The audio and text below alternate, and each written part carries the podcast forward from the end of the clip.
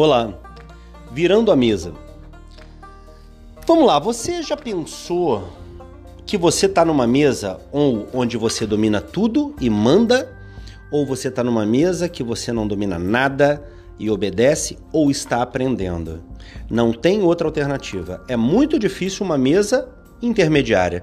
É muito difícil uma mesa que não esteja bem claro e definido se você é o aprendiz ou você é o professor.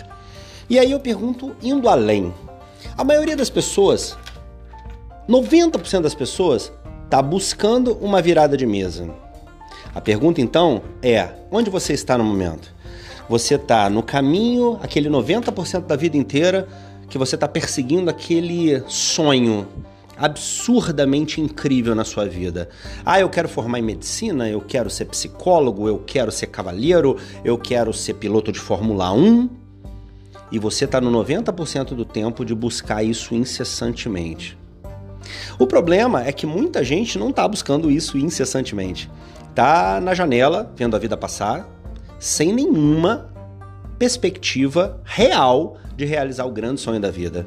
E aí, quando encontra amigos, encontra família, mostra a frustração natural de quem não está perto do seu sonho. Mas vê bem, se alguém sai para uma corrida de 100 metros e nos primeiros 10 metros para no McDonald's para fazer um lanche, desculpa. Tá muito longe de realizar o sonho de 100 metros. Agora, tem muita gente correndo 100 metros de forma linda, com galhardia, e não chega, não chega tão fácil. Talvez não chegue nunca. Ah, mas então existe uma seleção natural pré-determinada? Pessoas estão predestinadas ao sucesso? Bobagem, coisa nenhuma. Você pode atingir o sucesso. Você pode ser realizado profissionalmente, pessoalmente e ser feliz. O que precisa é você alinhar a expectativa. A expectativa que o mundo tem sobre você e a expectativa que você tem do mundo todo. Se você espera que o mundo agracie você, cuide de você, passe talco e te diga: vamos lá, vamos vencer, olha, você não vai vencer. Essa é a notícia que eu tenho para te dar. Não vai vencer e ainda não vai ser feliz. Eu não estou aqui determinando felicidade ou não na sua vida. Eu estou dizendo que é uma conta de somar. Se você espera que o mundo cuide de você, você está fora do jogo. Tá bem? O mundo não vai cuidar. O mundo é mau e as pessoas são más. Lamento dizer isso para você. Mas as pessoas são más, exceto uma ou outra por afinidade ou um amor absoluto. Agora, se você for buscar a sua felicidade ou a sua realização no outro ou em uma coisa que quando você tiver você vai ser feliz, não vai. Tudo aquilo que você precisa para ser feliz nasceu com você.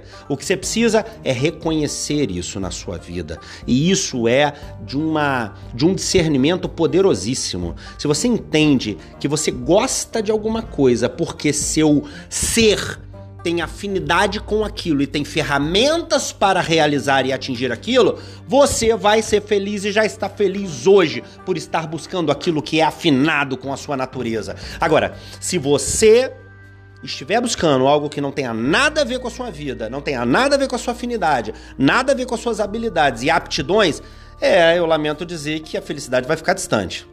Por fim, sobre a mesa. É muito importante entender que todo mundo se preocupa com o que os outros falam ou pensam. E é uma tremenda balela dizer que não é verdade isso. A virada da mesa é o que eu te proponho.